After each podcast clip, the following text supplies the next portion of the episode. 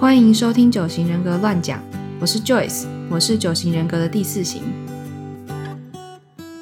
我是 Rita，我是第三型。这是一个轻松的九型人格节目，在这里我们会和你分享一些九型人格的知识，以及九型人格如何帮助我们自我成长、理解他人。好，大家好，我们之前 介绍过呃两种九型人格的分类方法嘛，就是分三组，就是每一组就是三个、三个、三个这样子。然后之前是什么？哦，内在动机的分类，还有欲望满足机制。大内在内在动机的分类就是六七第六集、第七集、第八集，然后欲望满足机制的分类是十、十一、十二。哦，对，然后我们今天就来介绍一下，还有第三种，也就是最后一种分三组的方法。我们觉得这个还蛮有用的，就是是一种外在外显的反应吗？嗯，就是所以所以大家就是应该说怎么讲，比较实用，或是比较容易看出来吧。嗯，我觉至少我们两个好像都这样觉得。我觉得，嗯，反正之前呃最一开始介绍的内在东西分类六七八集那个是就是最内心最最难看出来的，然后再来是欲望满足机制，就是他他平常我觉得欲望满足机制应该是他平常比较常在的状态嘛，就他要他就是每天都想要满足他他的欲望的方法，对，也蛮容易。我觉得我不知道我自己个人觉得欲望满足机制比较容易看出来。哦，真的哦。啊，对了，情绪对，其实也是情绪管理，应该就是只有等一下我们会讲到那个反应组比较容易看出来，其他的我不知道。对，我觉得，我觉得反应组是最容易看出来。嗯嗯嗯，对，嗯，哦，对啦，对对对，你这么说也是，就就是情绪管理机制比较是，就是他就刚刚说的欲望满足机制，他是他怎么样去去得到获得他想要的东西，然后情绪管理机制就是就他对抗。他没办法满足的欲望的时候，他怎么样对抗这个失落和失望？哎，不小心已经开始介绍了。对啊，啊，没听过的，就是还不知道的人，就是去记得去听十、十一、十二集，就可以知道一下欲望满足机制是什么。那个应该真的是最容易看出来，因为他们就那行人每天都在弄这件事情。哦，好，我们那我们来回来讲今天的情绪管理机制吧。好，就我觉得其实比较少人在讨论这个东西，或是你在网络上也比较难找到。所以，嗯，今天这集很珍贵啊，我们帮大家解释，帮大家收集资料哦。没错，大家大家要认真听了。对，然后我今天大部分的内容都是出自那个我们很喜欢的 Riso 的九型人格全书，还有另外一本是中原的九型人格手册，就是比较应用的，我觉得还蛮好的。大家如果想要拿来应用的话，可以去看一下。好，所以我们要开始介绍了吗？好啊，好，好。所以，像我刚刚说的，嗯，情绪管理机制就是它每种人格类型在他的基本欲望没有办法达完满足的时候，就是会做什么回应。然后，那个基本欲望就是我们之前在内在动机分类的时候也会有大概有介绍过，六七八集大家可以去听。嗯，然后就当他没办法满足他的基本欲望的时候，他会用什么样的方法来对抗这个失落和失望？我们可以把它分成三大种，这样子。嗯，对。其实就是说，就是大家遇到冲突跟困难的时候会怎么办？就是因为你当你基本欲望没有办法被满足的时候，你就可能会很难过，或者很生气，或者很失望之类的。所以，然后每就是每一行人会有不同的反应，用不同的方法去处理这件事情。然后，就这个可以分成三组这样子。嗯，就是所以这个情绪管理机制它是可以用来让我们可以了解，嗯，不同型的人他们的冲突引爆点，还有可以怎么样来化解这个冲突。然后它怎么分组呢？就是我们之前应该有稍微讲过，就是嗯，分类的时候都是以三六九为中心，然后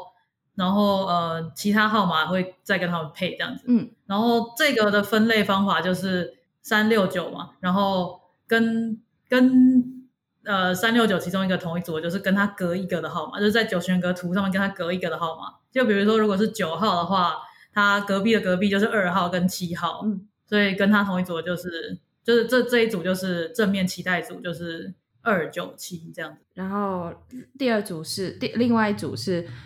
呃三号的隔壁的隔壁，就是一号一号三号五号，这个是一组。然后这一组的名字叫做能力组。嗯，对。然后最后一组就是六号，然后六号跟他隔壁隔壁的四号跟八号，就是这这一整组四六八叫做反应组。嗯，好，所以就是有就有这三组。然后我们接下来就是一个一个来，就分别来介绍这三组是什么。嗯，那我们第一个来介绍，呃，正面期待组就是二号、七号、九号的人。他们就是那种就是很呃，书上是说他们是拒绝拒绝承认个个人问题，这样吗？就其实意思就是说他们都会用一种很正面、很乐观的态度去看待任何发生的冲突之类的。他们嗯，对他们只要遇到他们会觉得很失望、很难过、生气的事情，他们就会用一种哦正面态度来看，就觉得哦一定一切会好起来了，还是什么之类的。他们一切都会看光明面这样。嗯，就他们可能比较，嗯、就是在面对到冲，就是他面对他自己失望的事情之后，他可能会努力往好的一面想，比如说什么什么上帝为你关了关关了一道门，还会为为你开另外一道窗，哎，还是反过来，然后是先关窗还是先开门，我忘记了。我搞不清楚，可是你的量子好像有点奇怪，就是了，但是没有关系，大家听得懂。真的吗？我不知道我刚刚讲了什么。你刚刚说一道窗吗？好，大家懂懂我意思。可是大家听懂 OK 吗？对，大家懂的。对他们，就是他们通常是那种很鼓舞士气的那种人，就是他们会，就是就算别人发生问题了，不管是他自己还是别人发生问题，他们都会一直往那个光明面看，他们就会。就是他们，因为他们一直想要保持一种很好的感觉，他们就一直觉得我没有问题，我没有问题，或是会跟你说你没有问题，你没有问题之类的。嗯嗯嗯就是，所以他们就是比较不容易面对自己的阴暗面啦，因为他们就是一直一切都往光明面去看，所以就是会一直觉得哦，一切都没有问题啊，一切都没有问题。然后我们可以分分别来讲二七九之间又有什么细微的差异。嗯，然后二号就是它的别名又叫做助人者嘛，第二第二型又叫做助人者。然后我们之前也有介绍过，就是他他重视的是正面的自我形象和还有就是个人的善意，就他他希望他自己是一个，应该说他觉得他自己是一个体贴有爱的人。嗯，对他应该说，应该说他希望呈现出来的形象是体贴有爱的人嘛，知道吗？形象组的，他希望呈现出来的形象，但他也已经认为自己就是这样了，就像、就像我们两个一样嘛。就是包装到自己都忘记自己是什么，就是自己自己都觉得自己一定是这样这样。还我不知道二号知不知道，因为二号是对外的嘛，然后三号是对内又对外，四号对内，所以我在想哦二号应该知道吧？我不知道。我不知道，可是总之大家看起来他应该是个体贴有爱的人，就是或是他想要呈现这个样子之类的，就是、嗯他就是这样。反正他们就是很需要活在一个就是充满爱的环境，你爱我，我爱你，然后大家都哦 就是，然后我会常常帮助你，你也会常常帮助我，所以这个就是他们处在比较顺境的时候。嗯，所以相反的，你就知道，呃，如果他嗯他处在一个环境是他没有他没有人可以去爱他，嗯，就不一定不一定是人家不爱你，就 更更多的是可能他没办法去帮助别人的时候，或是他被、嗯就是他可能一直就是很在乎的人背叛的时候，那就是他们比较逆境的时候。对，就是他比较不能伸那什么伸展，不是伸展，施展爱的时候啊，伸展爱，还有什么那个带动跳还是什么的，很好笑。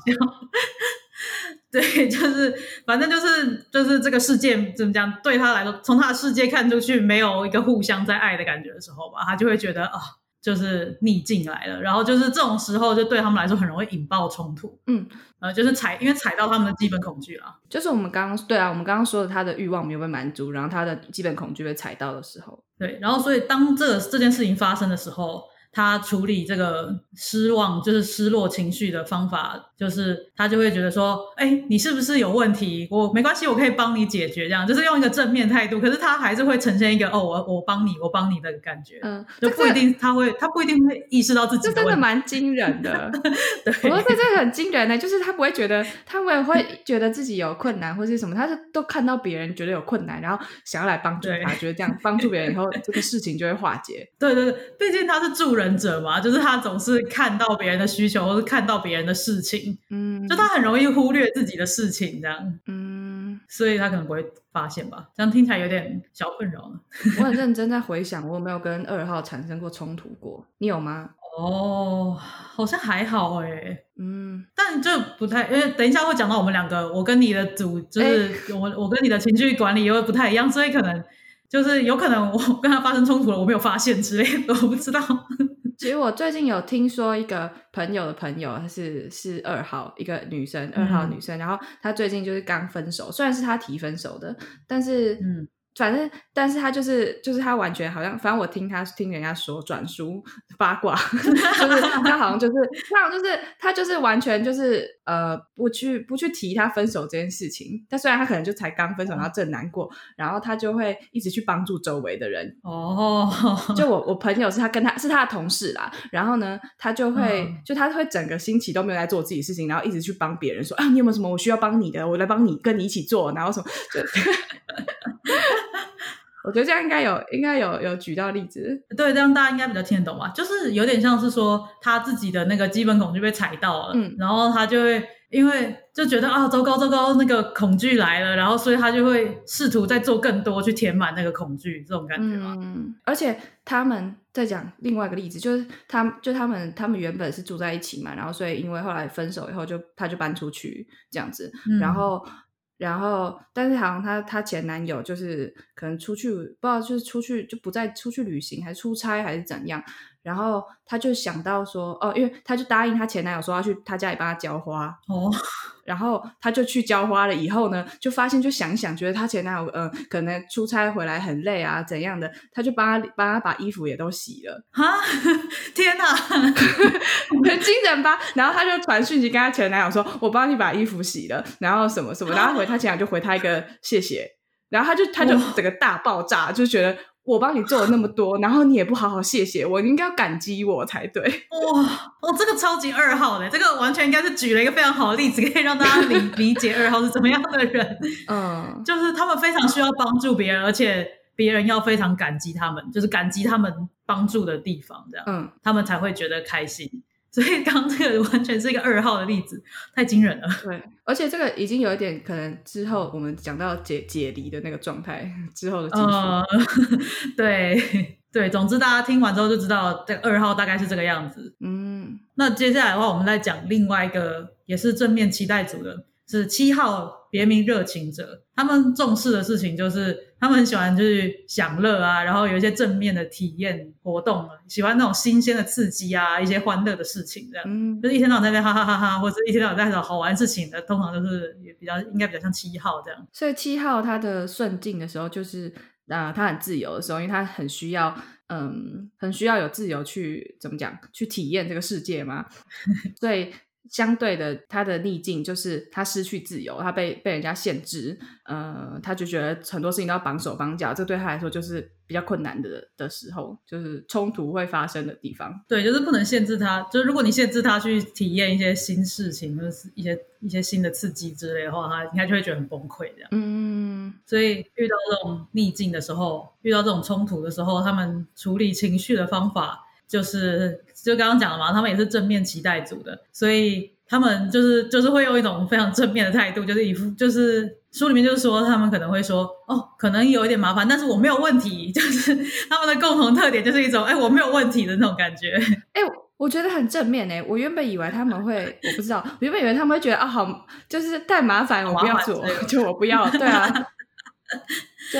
我懂你，想说他们那么无拘无束的个性，但是感觉他们他们如果觉得这件事情还是有一点乐趣存在的话，好像还是会跟你一起解决那个困难，就是嗯嗯嗯，对吧？嗯。对，应该是可能遇到可能遇到冲突的时候，会先往好处想，然后可能真的是被逼到一个不行的时候，才会 就是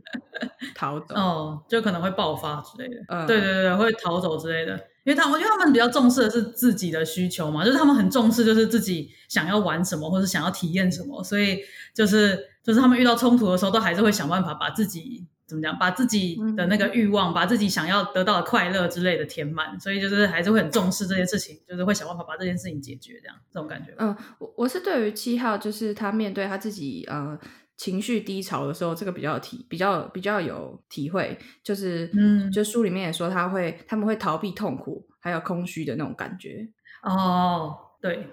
我们这个好像是在哪一集的时候有讲过啊？啊，应该是是不是是不是那个动内在动机分类的时候就他们会透过就会去做一些其他的事情来逃避那对对他们好像真的对不太啊我们去大吃大喝，然后什么，然后去找朋友乱讲一通，然后就自己就好了。对对对对对，就是我们两可能我们两个比较内心一点吧，我们两个可能比较会就是那种就是想要跟朋友讲出一些内心的感受或什么，我不知道四号还是会自己消化还是什么之类，可是反正就是七号好像完全不需要做这件事情，七号就是会一直去往外享乐，就是感觉他他们不需要去那个讨探讨他内心的痛苦，对吧？他们只要往外一直去找乐子，他们就好了，这样。我觉得很这应该就反映了刚刚说的那句话，就是哦，我现在遇到了点麻烦，但是我没问题，就可以可以，我可以过，我可以度过去的。